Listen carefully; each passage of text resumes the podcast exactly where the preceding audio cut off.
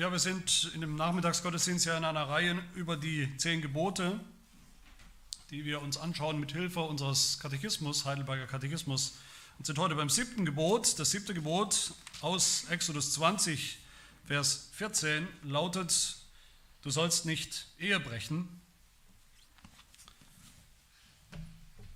Und wir hören auf die Fragen aus dem Heidelberger Katechismus zu diesem siebten Gebot. Die sind im Fallblatt abgedruckt. Frage 108. Was sagt das siebte Gebot? Die Antwort, dass Gott alle körperliche Unreinheit verurteilt und wir ihr deshalb von Herzen Feind sein und rein und beherrscht leben sollen, sowohl im heiligen Stand der Ehe als auch außerhalb von ihm. Frage 109. Verbietet Gott in diesem Gebot nur den Ehebruch und ähnlich schandhafte Sünden? Die Antwort, weil unser Leib und unsere Seele Tempel des Heiligen Geistes sind, will Gott, dass wir beide rein und heilig halten. Er verbietet deshalb alle unreinen Handlungen, Gesten, Worte, Gedanken, Lüste und alles, was den Menschen dazu reizen kann.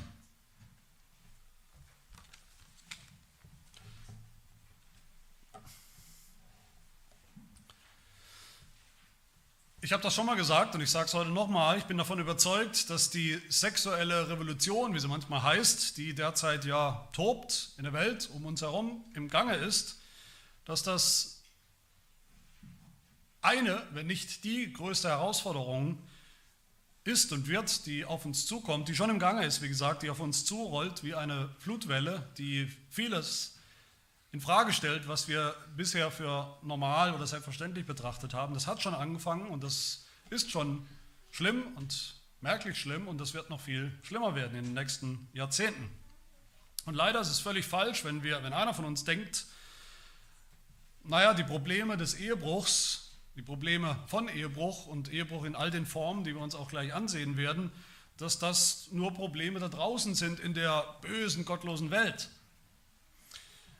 Die Verwirrung und das Chaos und die Schäden und die Wunden, die damit verbunden sind, die sind schon lange angekommen in den Gemeinden und in den Kirchen. Das heißt, bei dem Thema Ehebruch sind wir alle betroffen. Das ist nicht für irgendjemanden, von dem wir mal gehört haben, dass er sowas getan hat. Wir sind alle betroffen bei diesem Thema entweder als Opfer oder als Täter in irgendeiner Form und manchmal sogar als beides. Und deshalb brauchen wir drei Dinge ganz dringend, nämlich wir brauchen Klarheit, Klarheit, diese Sünde in all ihrer Breite zu erkennen, wo sie ist. Nicht um uns besser zu fühlen, sondern damit wir sie erkennen, damit wir uns selber auch wappnen können dafür.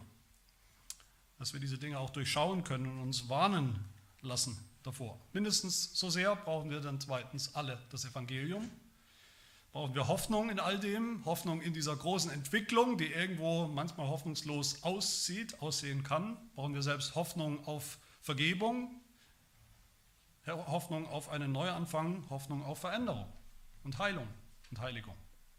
Und dann brauchen wir drittens natürlich alle auch positive Wegweisung, dringend.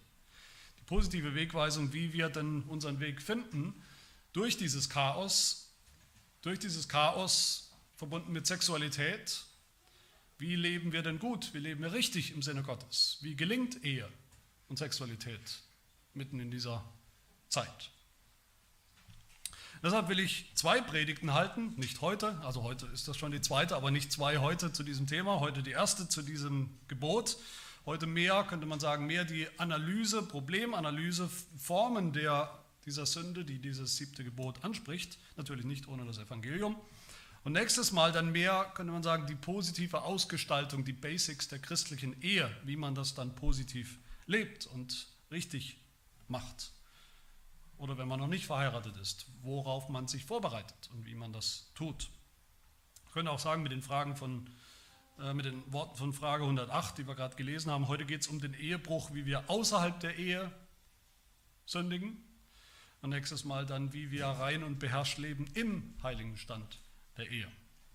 Natürlich spielt der Sexualität eine große Rolle, sowohl die negative Seite, die Verirrungen, Perversionen von Sexualität, als auch dann, so Gott will, nächste Woche richtiger, guter Sex. Ich sage das nicht nur, weil Sex irgendwo im Predigtitel gut ankommt heutzutage, ähm, Aber es ist ein Thema, über das wir sprechen werden und das sicherlich äh, auch mehr als eine Predigt rechtfertigt. Drei Dinge für heute. Erstens die Formen des Ehebruchs, die auch hier angesprochen werden und die in diesem siebten Gebot schon inbegriffen sind. Zweitens dann der Grund hinter dem Verbot des Ehebruchs. Und drittens dann Auswege aus dem Ehebruch. Die gute Nachricht des Evangeliums in all dem. Also zum ersten Formen des Ehebruchs. Sexualität ist eine Kraft, eine Gewalt, das sehen wir, das kennen wir von uns selbst wahrscheinlich, vom eigenen Leben, auch in der Welt, in der Gesellschaft, überall wo Menschen sind. Das ist eine Kraft, eine Gewalt, die ist tief verankert in unser Menschsein. Ein Trieb, ein starker Trieb, ohne jeden Zweifel. Eine starke Kraft, die entweder zum Guten führt, zu sehr, sehr Gutem, viel Gutem, wenn sie in den richtigen Bahnen läuft, oder die sehr, sehr destruktiv, zerstörerisch ist, wenn sie eben nicht in diesen guten Bahnen läuft. Das Potenzial von Sexualität ist da, ist gut, ist richtig, ist gigantisch groß, aber eben sowohl zum Guten als auch zum Schlechten. Und dazwischen gibt es nichts. Es gibt nur das eine oder das andere.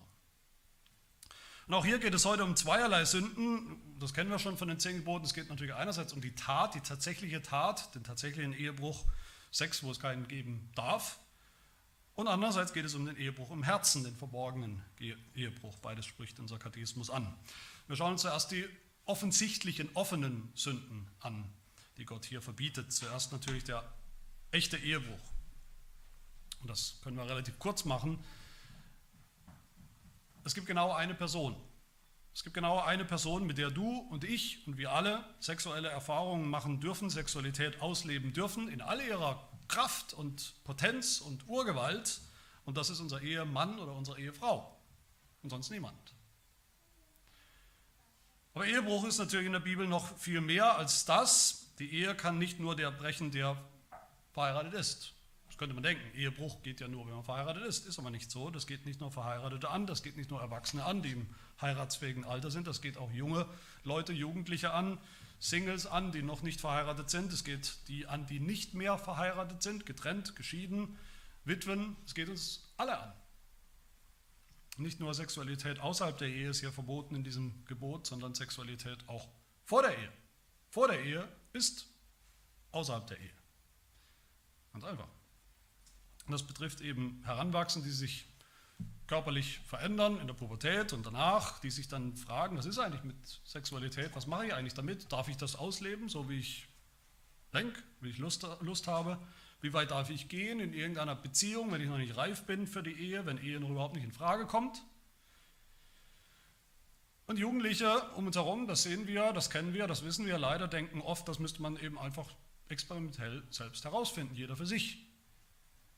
Das hat nichts mit Ehebruch zu tun, denken viele. Doch, das hat es.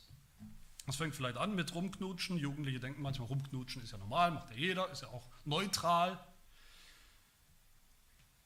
Naja, kein Ehebruch, neutral. Stellt euch mal vor, als Jugendliche, ihr seid dann mal verheiratet. Euer Ehemann knutscht mit einer anderen rum, dann hört es plötzlich sehr schnell auf, neutral zu sein. Also auch da fängt es an und meistens ist es so, Irgendwann ist Rumknutschen auch langweilig, dann kommt eben die nächste Stufe und so weiter und so fort. Wer das, diese Urgewalt, das Tier Sexualität mal geweckt hat, der kriegt es sehr schlecht wieder gebändigt und gezügelt und eingefangen. Und deshalb ist jede Form von sexueller Betätigung vor der Ehe auch genauso falsch, weil sie befriedigt werden will und muss und irgendwann wird.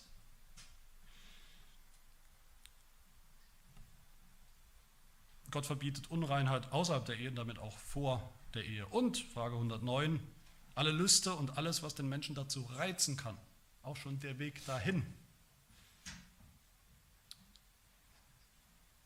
Eine zweite Form ist Homosexualität. Auch Homosexualität wird meistens ja nicht verbunden mit Ehebruch. Ist es aber. Natürlich. Homosexualität stellt Gottes Ordnung für die Ehe, die Schöpfungsordnung für die Ehe natürlich völlig auf den Kopf. Seine Schöpfungsordnung, eine Ehe zwischen einem Mann und einer Frau, wird völlig auf den Kopf gestellt. Homosexualität bricht auch den Zweck der Ehe, nämlich eine lebenslange Beziehung, eine lebenslange Liebe mit Sex. Mit Sex, aus dem nicht immer, aber doch ab und zu auch Kinder hervorgehen. wie es der Herr schenkt, wenn es biologisch möglich ist. Gleichgeschlechtliche Beziehungen sind natürlich logischerweise nicht auf Nachkommenschaft, auf Kinder ausgelegt. Klar. Aber eine Ehe, die nicht auf Kinder ausgelegt ist, wo man sich vorher sagt, mit Kindern habe ich nichts zu tun, gleichgeschlechtlich oder heterosexuell, so eine Ehe ist eigentlich egoistisch, ist eigentlich unmenschlich, menschenverachtend sogar. Ehepaare, die kategorisch aus Überzeugung, nicht aus körperlichen oder irgendwelchen anderen Gründen, aber kategorisch keine Kinder in diese Welt setzen wollen. Das ist egoistisch und menschenverachtend. Wie kann es anders sein? Wenn man denkt, nach mir die Sintflut, wir leben unsere Sexualität aus, was danach passiert, dass quasi unser Modell mehr oder weniger durch unser Modell, wenn es andere auch tun würden, die Menschheit aussterben soll, ist mir egal. Sollen andere doch Kinder kriegen? Wir tun es nicht. Ehebruch sind dann auch all die Formen von Sexualität, die man allein begeht. Pornografie, Selbstbefriedigung, auch da wird uns heute gesagt, das sind doch ganz normale, allgemeine Formen der Sexualität, die haben damit, hat mit Ehebruch nichts zu tun. Da tue ich niemand anderem was Böses. Zwei Gedanken dazu, nur kurz. Erstens sind diese alleinigen Formen der Sexualität völlig gegen den Sinn von Sexualität, wofür Gott sie uns gegeben hat. Gott hat sie uns gegeben, um den anderen zu befriedigen, den Ehepartner, nicht uns selbst. Das ist ein Widerspruch in sich, Solo-Sexualität, Selbstbefriedigung. Das Einzige, was man dabei lernt, ist egoistisch zu sein. Auch dann für die Ehe, wenn man sie dann eines Tages eingeht. Und das Zweite, diese Formen, Solo-Sexualität, sind alles andere als harmlos oder wertneutral. Pornografie, Bilder, wie auch immer, Computer auf dem Handy, wie auch immer, oder auch von einem geistigen Auge, all diese Dinge sind immer Missbrauch. Missbrauch von anderen als Mittel zum Zweck. Das Gegenteil von Nächstenliebe. Ich missbrauche andere Personen und die Bilder von ihnen. Und Selbstbefriedigung und andere Formen, die entfalten auch eine Kraft, die werden auch zur Sucht und die sorgen später für viel, viel Probleme in der Ehe. Viele bilden sich ein, das ist nur jetzt ein Problem, weil ich Single, weil ich unverheiratet bin. Sobald ich verheiratet bin, ist das Problem weg. Und die erleben dann eben, dass das so nicht funktioniert. Eine letzte offene, offensichtliche Form des Ehebruchs ist natürlich die Scheidung. Klar, und damit meine ich die unrechtmäßige, unrichtige, unberechtigte Form der Scheidung. Es gibt auch Scheidungen, die in einem schlimmsten, äußersten Fall eben legitim sind. Wenn ein Ehepartner im Ehebruch lebt und nicht damit bricht, nicht damit aufhört, keine Versöhnung will, keine Buße tut, nicht umkehrt, niemals zurückkehrt, oder wenn ein Ehepartner überhaupt die Ehe aufgegeben hat, er ist einfach weg, über alle Berge, in einem anderen Land, weg, nicht aufzufinden. Aber viel zu viele Scheidungen, ich denke, das wissen wir alle, sowohl in, in der Welt als auch unter Christen sind ohne Zweifel falsch und unrechtmäßig. Und deshalb Ehebruch. Jesus sagt in der Bergpredigt, ich sage euch, wer sich von einer Frau scheidet, ausgenommen wegen Unzucht. Sozusagen die einzige extrem Ausnahme. Ausgenommen wegen Unzucht. Da macht, dass sie die Ehe bricht. Und wer so eine heiratet, der bricht selbst die Ehe. Neben diesen offenen Formen gibt es dann natürlich eben auch diese versteckten geheimen Formen des Ehebruchs, sexuelle Fantasien, romantische Fantasien auch. Was würde ich denn bloß mit dem oder mit der machen, wenn ich könnte, obwohl wir gar nicht verheiratet sind? Oder wie wäre es wohl, wenn wir verheiratet sind, wie wäre es wohl, wenn ich mit dem oder mit der verheiratet wäre? Das wäre doch sicher der Traummann, die Traumfrau, die ich immer gewollt habe. Die würde doch sicher meine Bedürfnisse befriedigen, obwohl wir verheiratet sind. Für junge Erwachsene gilt das natürlich genauso. Es geht nicht nur um die Tat, echte Sexualität, sexuelle Handlung, es reicht auch schon, es reichen schon die Gedanken, es reichen schon die Dinge, die, man, die Nachrichten, die man sich schickt, die Bilder, die schlüpfrigen Sprüche, die man sich zuschickt oder auch die Gedanken eben, wie wäre es wenn. Die Fantasiewelt. Ehebruch in Gedanken, Ehebruch im Herzen. Es ist auch echter Ehebruch. In Markus 7 sagt Jesus, von innen, aus dem Herzen des Menschen kommen die bösen Gedanken, Ehebruch, Unzucht. Wenn sie im Herzen da sind, kommen sie auch hervor. Und dann ist das auch schon Ehebruch und Sünde. Nochmal kurz zurück zur Homosexualität. Heute will man uns, das ist ja Standard, man will uns einreden, Menschen werden eben homosexuell geboren, manche Menschen, die können nichts dafür, das ist so. Und deshalb können sie natürlich auch so leben. Müssen sie praktisch so leben, sie können ja nicht anders. Homosexualität gibt es auch als Versuchung in der Kirche, immer mehr, muss man sagen, schändlicherweise. Aber da gibt es jetzt eine relativ neue Bewegung, vielleicht gab es die auch früher schon, aber da hat man nicht so drüber gesprochen, aber eine, eine Bewegung unter Christen in den Kirchen, in Gemeinden, die sagen, ja, ich bin so geboren, sagen sie, ich bin geboren homosexuell, mit homosexuellen Empfindungen. Ich weiß, es ist Sünde, wenn ich es auslebe, ausleben würde, tue ich aber deshalb nicht. Ich lebe es nicht aus. Ich bin so, das ist nicht das Problem. Gott hat mich vielleicht sogar so gemacht, sagen diese Leute, aber ich lebe es nicht aus, in der Tat. Das ist dann kein Problem. Doch, das ist ein Problem. Der Heidelberger sagt, Gott verbietet alle unreinen Handlungen, Gesten, Worte, Gedanke, Gedanken, Lüste und alles, was den Menschen dazu reizen kann. Selbst nicht ausgelebte sexuelle Lust, homosexuelle Lust oder heterosexuelle Lust. Jede andere Form von sexueller Lust in unserem Herzen ist schon Ehebruch. Stellt sich gegen Gottes Norm von Sexualität im Rahmen der Ehe zwischen Mann und Frau. Jesus sagt zum siebten Gebot in der Bergpredigt, ihr habt gehört, dass zu den Alten gesagt ist, du sollst nicht Ehe brechen. Ich aber sage euch, wer eine Frau oder einen Mann ansieht, um sie zu begehren, zu lüstern, wörtlich, zu listen, der hat in seinem Herzen schon Ehebruch begangen. Nicht nur die Tat, auch schon die Begierde. Die Begierde zu lüsten, zu lechzen nach Sexualität vor der Ehe, außerhalb der Ehe. Die Lust, das jetzt unbedingt und heute schon ausleben zu wollen und zu müssen. Dass wir diese Gewalt, diese Urgewalt, Sexualität nicht zähmen wollen, sondern rauslassen wollen, bevor es Zeit, an der Zeit ist. All das verbietet uns Gott in diesem Gebot. Aber warum? Das ist mein zweiter Punkt. Was ist die Begründung dahinter eigentlich? Was ist der Grund? Eigentlich stehen hinter diesem siebten Gebot Zwei Gründe. Der eine ist sozusagen natürlich, ein natürlicher Grund, hat schon mit der Schöpfung zu tun, wie Gott uns Menschen gemacht hat.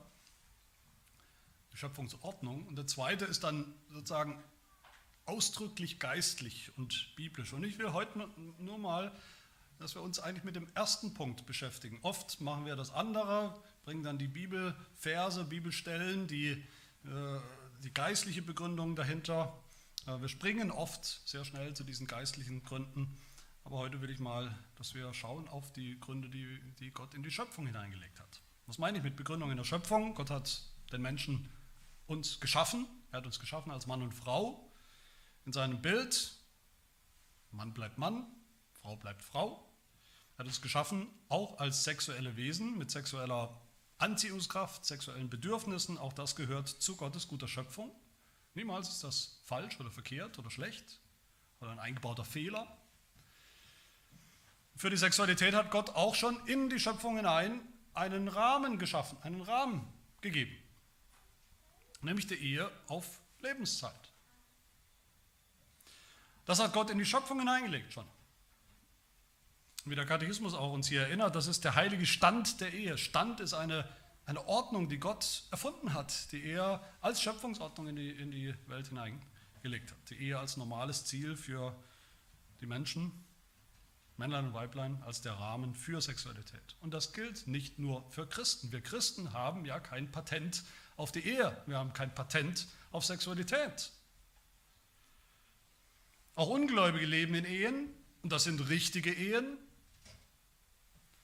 Wir müssen aufpassen, dass wir nicht gleich alles vergeistlichen in unseren Diskussionen über Sexualität, als würden die Regeln sozusagen nur gelten für Gläubige. Alle anderen können ja machen, was sie wollen. Nein, diese Dinge sind in die Struktur der Schöpfung eingebaut, in unser Menschsein eingebaut, einprogrammiert von Gott. Das müssen wir nicht glauben. Das wissen wir. Wir müssen nicht glauben, dass ein Mann ein Mann ist.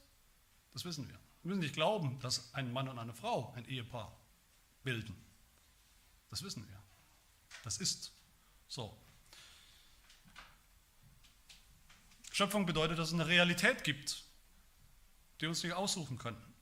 Dass wir Männlein oder Weiblein sind, dass wir ein Geschlecht haben, dass wir geschlechtlich sind, auch sexuell angelegt sind, was für einen Körper wir haben, was für Hormone da fließen, dass Frauen eben nun mal schwanger werden und nicht Männer. All das können wir nicht verändern nach unserem Geschmack.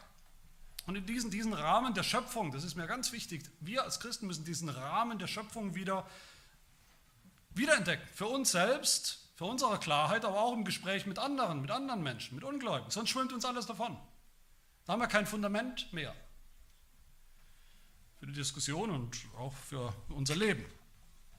Wir leben in einer Zeit, das wissen wir alle, wo in puncto Sexualität es eigentlich praktisch kein oder ganz wenig richtig und falsch noch gibt. Alles, fast alles scheint erlaubt zu sein. Alles muss toleriert werden. Was gestern noch tabu war, wir erinnern uns, homosexuelle Beziehung ist noch nicht so lang her, dass das gesellschaftlich ein Tabu war, ist heute schon normal. Was heute noch vielleicht tabu ist, Pädophilie, Sex mit Tieren, was auch immer, ist auch schon fast oder morgen vielleicht schon normal. Das ist die Realität. Meine Kinder können davon berichten, wie schnell das geht, wie rasend schnell sich so eine Idee, eine recht auch neue Idee, wie dieses Transgender sich etabliert hat, schon auch in den Schulen, als eine Art neue Normalität, die einfach jeder zu akzeptieren hat,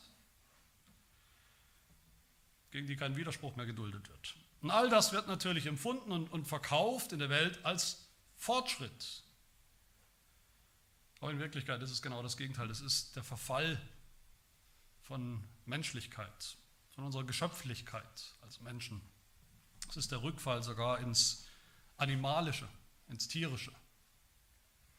Was meine ich damit? Im Evolutionsdenken ist der Mensch ja nicht kategorisch anders oder eigentlich gar nicht anders als ein Tier. Er ist nur ein weiteres Tier.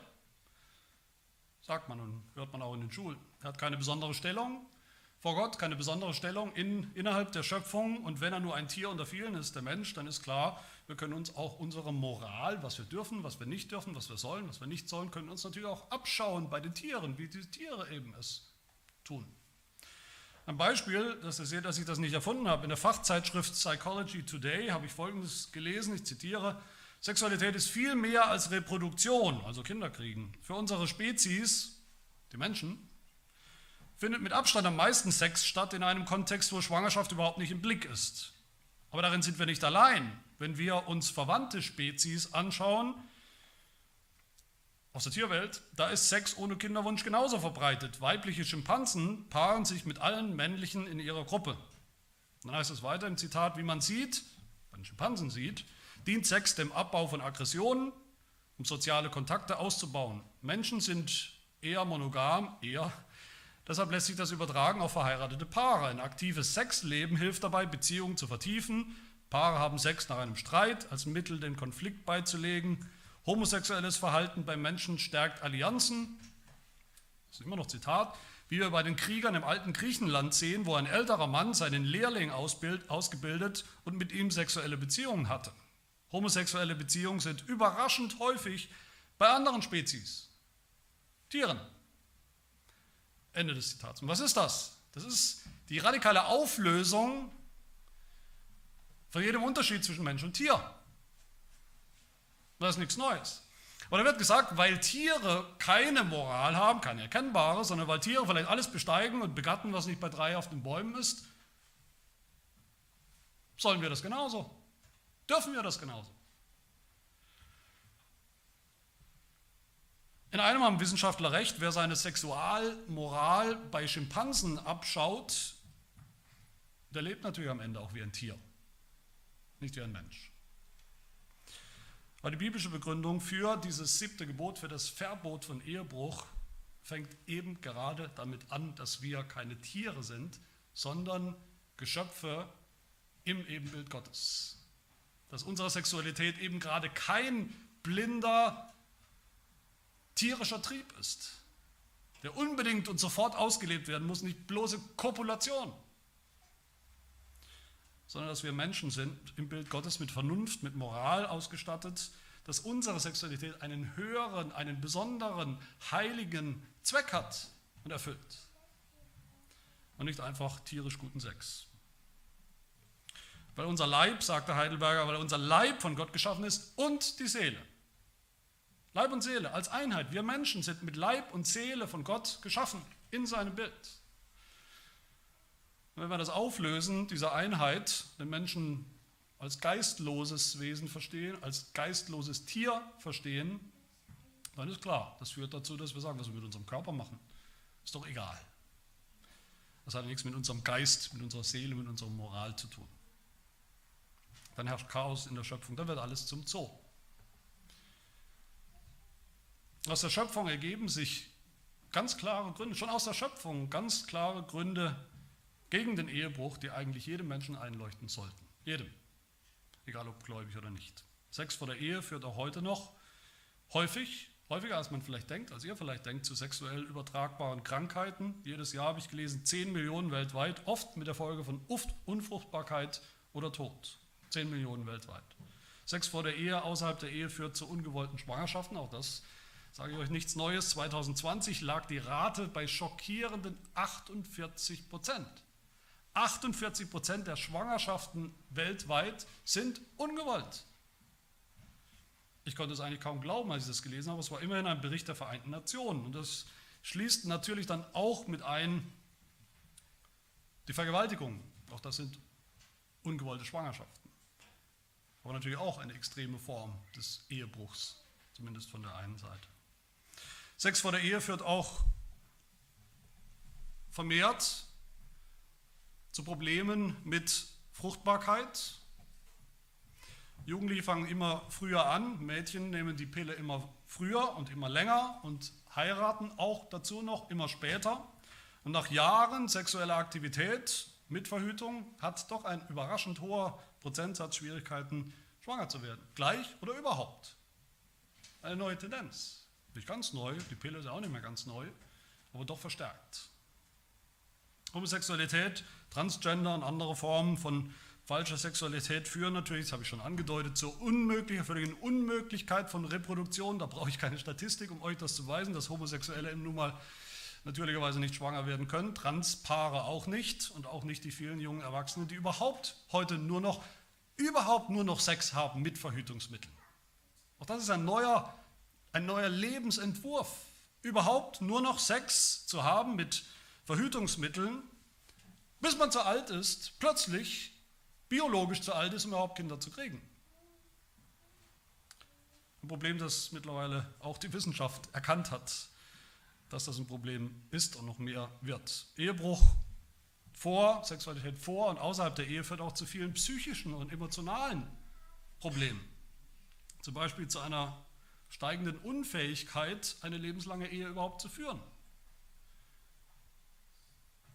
Da gibt es zig Statistiken, die zeigen, dass die, die vor der Ehe verschiedene, auch nur zwei, zwei Sexualpartner hatten, um ein Vielfaches wahrscheinlicher auf eine Scheidung zusteuern. Das ist klar, wer vorher zigmal Eheleid sozusagen praktiziert hat, der verliert dann das Bewusstsein dafür, was und auch die Fähigkeit für Ehe, für eine lebenslange Ehe.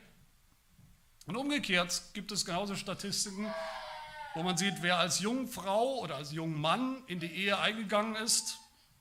Diese Gruppe hat wirklich mit Abstand die allerniedrigste Scheidungsrate von allen. Mal abgesehen natürlich von, von den oft lebenslangen emotionalen Wunden. Bis hin zu Seelsorgegesprächen, von denen ich euch berichten könnte, was ich natürlich nicht tun werde, aber wo man sieht immer wieder Probleme in der Ehe, Probleme in der Ehe, die wir alle haben, alle Ehepaare kämpfen damit, aber Probleme in der Ehe kommen viel öfter, als man denkt, von außerhalb von dem, was vorher war. Als Singles solltet, sollten wir, solltet ihr euch bewusst machen, alles, was, was wir heute tun, alles, was ihr heute tut, hat Auswirkungen auf die zukünftige Ehe. Jede Form der Sexualität vor der Ehe ist ein Bruch, auch der zukünftigen Ehe. Oft mit Folgen, die man ein Leben lang nicht mehr richtig los wird. Einer hat mal gesagt, Sex ist wie ein Spezialkleber, wenn man ihn zu früh aus der Tube drückt, erzeugt das eine Riesensauerei und Chaos. Und wie bei Sekundenkleber, man kann sich vielleicht wieder losreißen davon, aber es bleibt immer etwas hängen mit schlimmen Folgen und Verletzungen. Das ist ein gutes und treffendes Bild. So ist das. Und deshalb, Singles, junge Erwachsenen, falls ihr das nicht schon getan habt, fasst heute und ein für alle Mal den festen Entschluss, vor Gott, es gibt für mich keine Sexualität vor der Ehe. Basta. Da spart ihr euch viel Herz, Schmerz und Leid und es ehrt vor allem Gott. Das ist alles nur Schöpfung. Was jeder Mensch eigentlich begreifen sollte, auch Ungläubige, weil sie so sind, weil sie auch Menschen sind, von Gott geschaffen in seinem Bild. Menschen sind keine Tiere, wir sind Geschöpfe des Schöpfers, wir sind als Mann und Frau geschaffen, geschaffen für die Ehe, im Normalfall in den meisten Fällen. Von den geistlichen Gründen, wie gesagt, mal ganz zu schweigen. Meine Lieben, das siebte Gebot trifft uns wirklich alle direkt und an einem wunden Punkt, wenn man von Ehebruch spricht. Immer wenn man von Ehebruch spricht in der Gemeinde, dann darf man sich sicher sein als Pastor, dass man Leute vor sich hat, die das auch unmittelbar angeht. Die vielleicht verletzt worden sind, schon von dieser Sünde. Verletzte Ehepartner, die Opfer geworden sind, die enttäuscht sind, Täter, die Ehebruch begangen haben, in der Tat oder in Gedanken, Eheleute, die die Ehe gebrochen haben, gibt es, ich würde fast meine Hand ins Feuer legen, in jeder Gemeinde, in jeder Kirche. Unverheiratete Christen, die sich schon sexuell verfehlt haben, lange vor der Ehe. Manche stecken mittendrin in so einem Lebensstil, und ihr Gewissen schlägt vielleicht, liegt blank.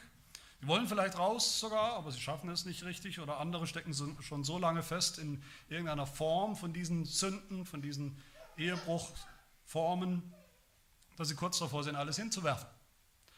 Dass sie kurz davor sind, im Glauben überhaupt Schiffbruch zu erleiden.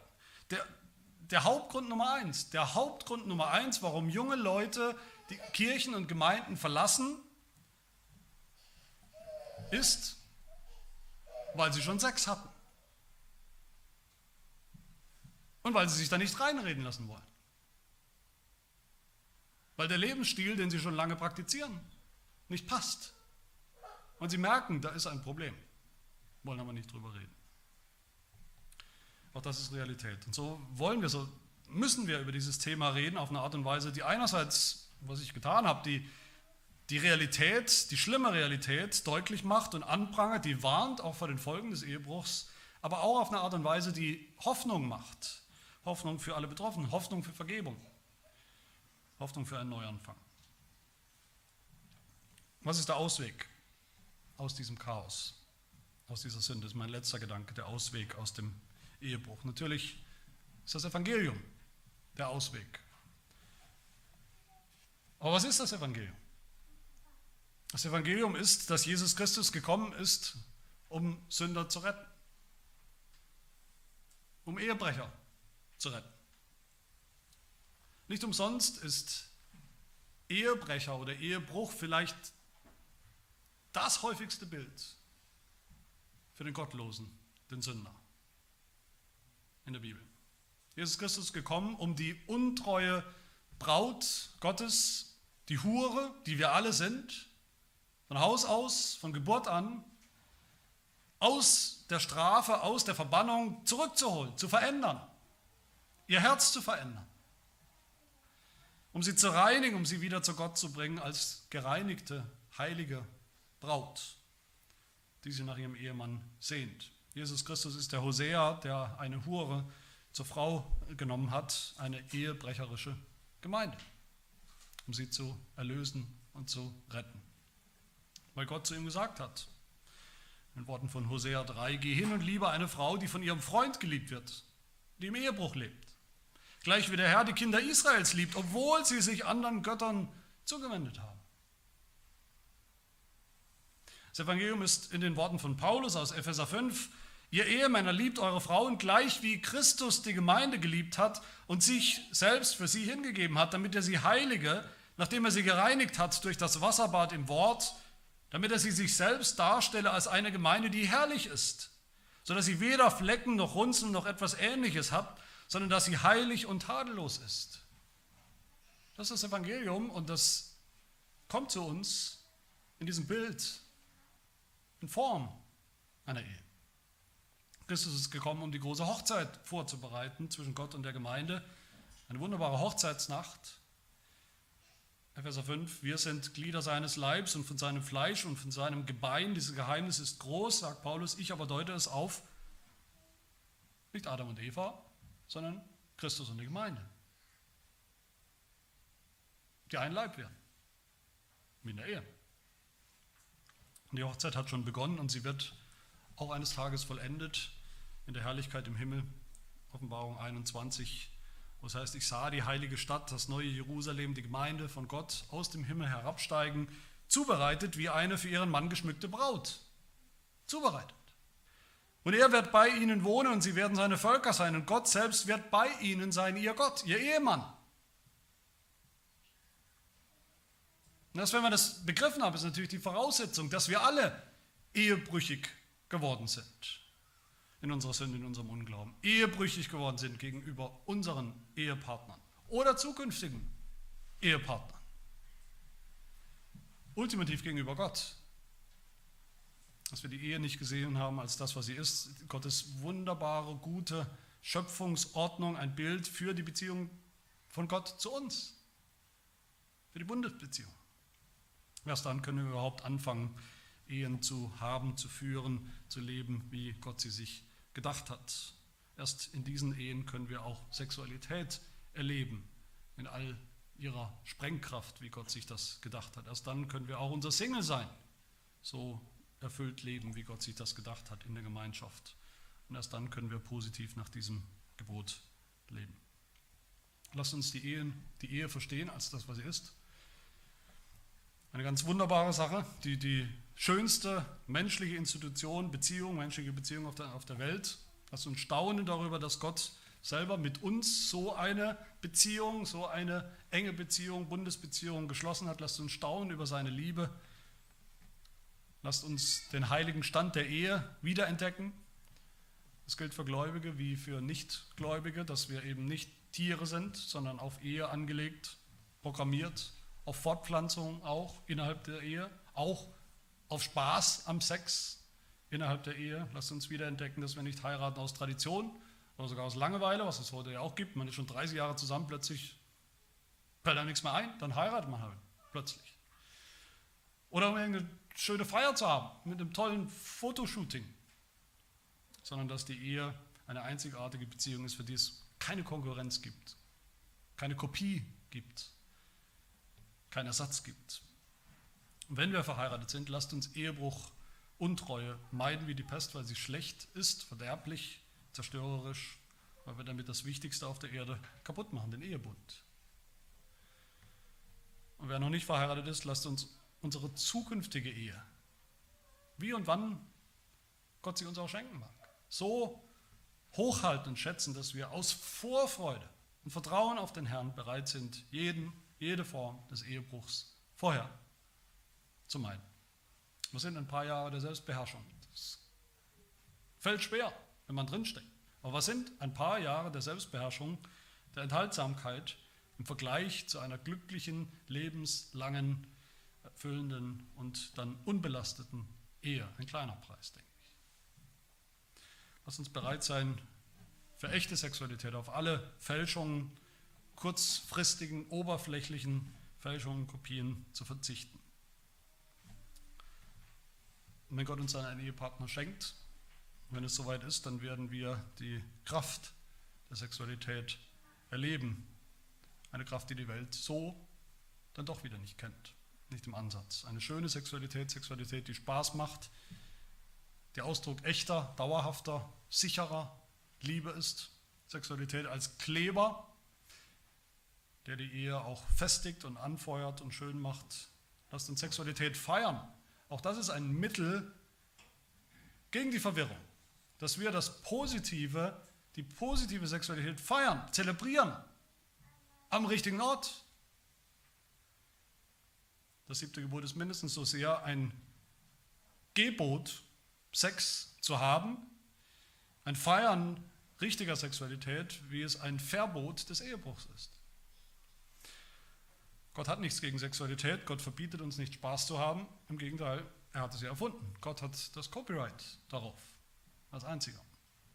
Und er will uns bewahren vor allen billigen Kopien und allen billigen falschen Perversionen, damit wir das Original kennen. Aber dazu, wie gesagt, mehr nächste Woche. Amen. Wir beten.